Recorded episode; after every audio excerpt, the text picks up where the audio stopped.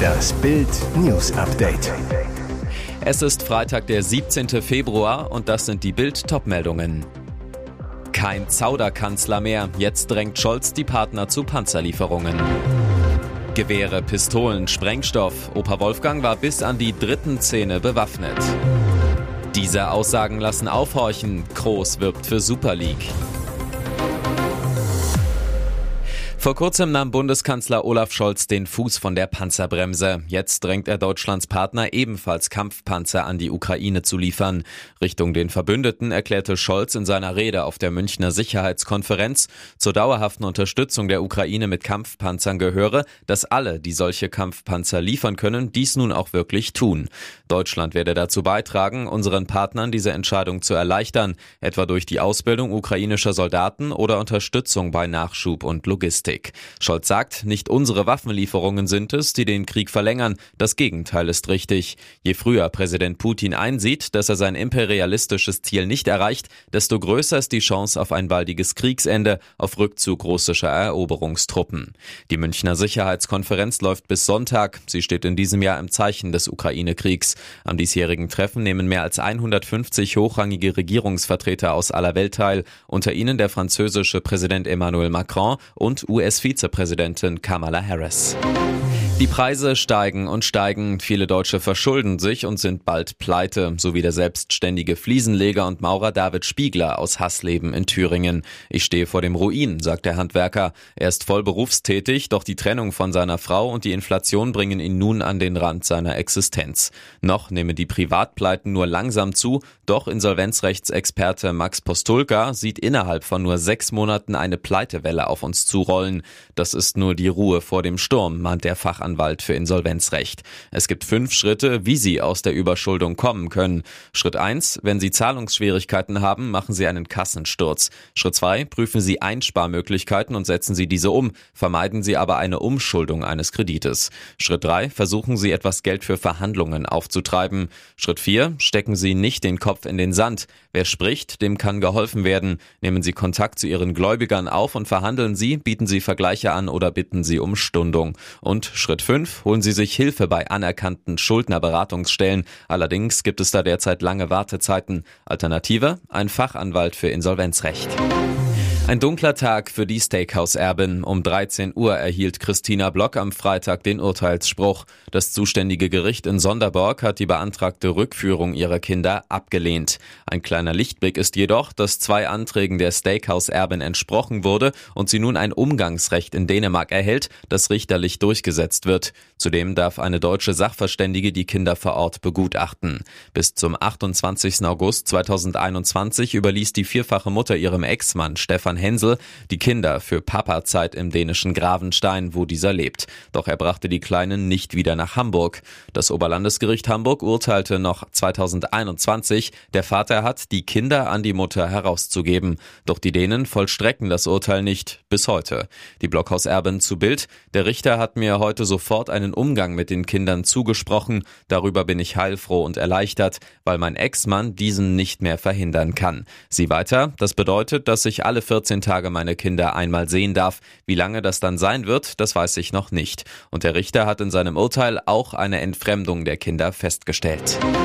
Vier Kalaschnikows, mehrere Pistolen, kiloweise Munition und Sprengstoff. Das alles hatte Rentner Wolfgang S. in seiner Wohnung in Nürnberg gelagert. Bei der Zwangsräumung seiner Wohnung flog dann alles auf. Die Gerichtsvollzieher fanden das Waffenarsenal in Schränken, unter dem Bett und in verschiedenen Kisten verpackt, riefen die Polizei.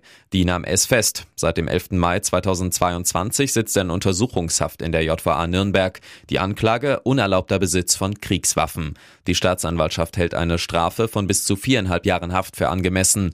Warum er sich die Waffen angeschafft hat, wollte S vor Gericht nicht sagen, auch nicht, woher sie stammen. Sein Anwalt, Herr S, hat die Kontrolle über die Waffensammlung verloren. Er ist nicht politisch motiviert und kein Verschwörungstheoretiker.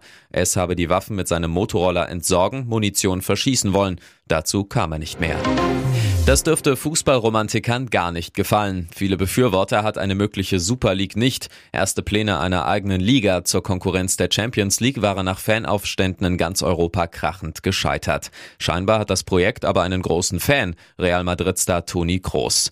Der Ex-Nationalspieler ist davon überzeugt, dass die Super League kommen wird und sieht darin sogar eine große Chance für den Fußball. Kroos, dessen Club für die Einführung der Liga ist, sagt in seinem Podcast, ich glaube, dass wir diese Super League sehen werden und weiter ich bin sehr gespannt bzw. bin mir auch ziemlich sicher, dass viele Vereine, die sich umgedreht haben, auch deutlich offener werden für diese Geschichte, weil ich bin mir sicher, dass das wirklich auch große Vorteile hat. Der FC Bayern München und Borussia Dortmund sollten als deutsche Vertreter in der Super League spielen, so die Pläne der Initiatoren. Aber die beiden Clubs hatten sich von Beginn an vehement gegen einen Eintritt und eine Gründung ausgesprochen. Und jetzt weitere wichtige Meldungen des Tages vom Bild Newsdesk. Traurige Nachricht zum Wochenende. Schlagerstar Toni Marshall ist tot. Der 85-Jährige starb am Donnerstagabend, wie eine Sprecherin seiner Familie am Freitagmittag mitteilte. Berühmt geworden war er 1971 mit dem Lied Schöne Maid. In den letzten Jahren hatte sich Marshall weitgehend aus der Öffentlichkeit zurückgezogen, war schwer erkrankt. Er hatte einen Herzschrittmacher und lebte mit der Nervenkrankheit Polyneuropathie, die seinen Bewegungsdrang einschränkte. Dreimal in der Woche musste er zur Dialyse. Seinen 85. Geburtstag am 3. Februar konnte Toni Marshall noch feiern, verbrachte den Tag sehr ruhig im Kreise seiner Liebsten. Nach einem Schlaganfall, schweren Herz- und Nierenleiden sowie seiner Nervenkrankheit war er für ein großes Fest bereits zu schwach. Im vergangenen April gab Toni Marshall mit seinen Söhnen Pascal und Marc in Baden-Baden sein letztes richtiges Konzert.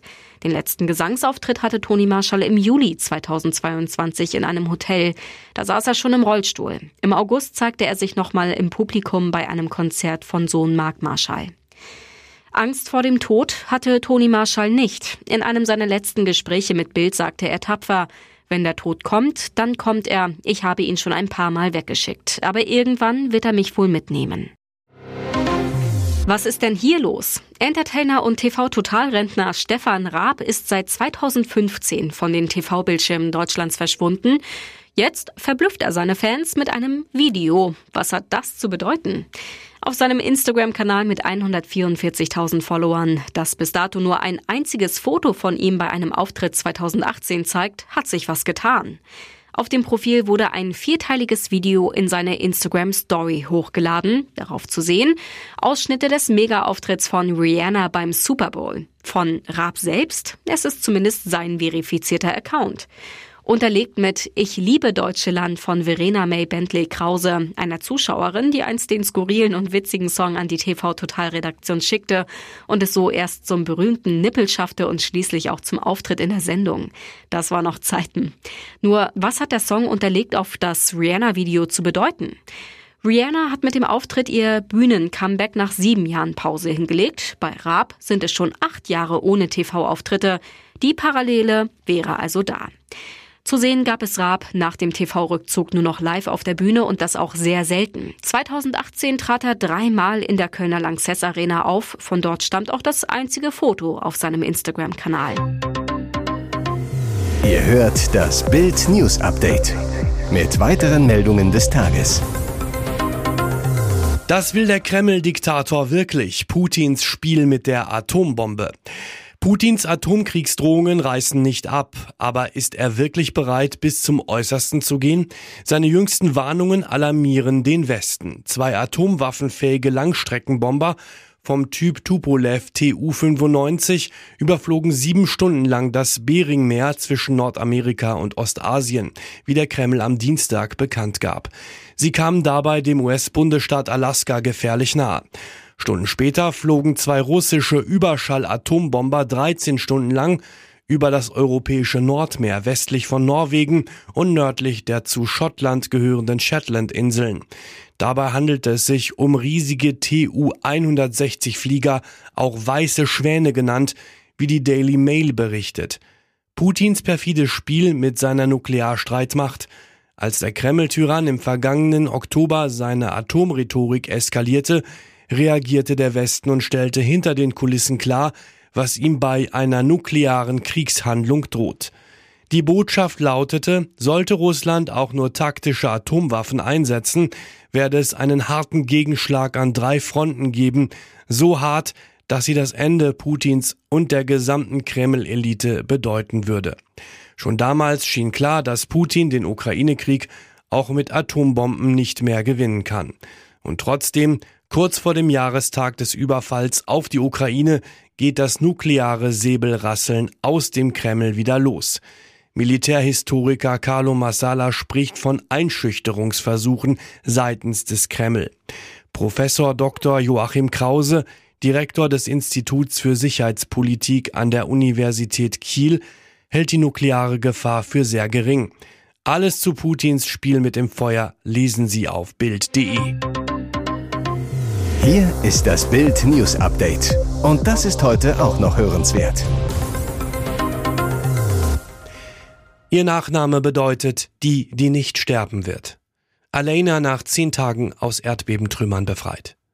Was für eine unglaubliche und unglaublich schöne Nachricht.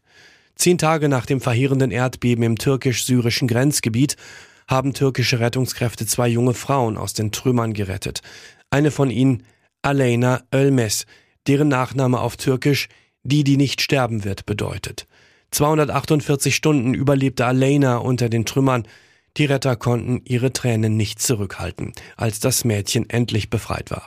Eine Retterin sagte dem Sender CNN Türk mit zittriger Stimme, ihr ging es gut, sie sprach mit uns, hat ihren Fuß bewegt, wir hatten Glück, dass Bergleute gerade am Haus waren. Professor Dr. Cengiz Iber, der behandelnde Arzt von Alena, es ist ein unglaublicher Fall. Ihre Nierenfunktionen sind völlig normal. Wir sind selbst überrascht, wie so etwas möglich ist. Der Onkel des Mädchens umarmte die Retter, einen nach dem anderen und sagte unter Tränen, wir werden sie nie vergessen. Das Mädchen wird für ihre weitere Behandlung nach Ankara gebracht. Was Alena noch nicht weiß, ihre Eltern haben das Erdbeben leider nicht überlebt.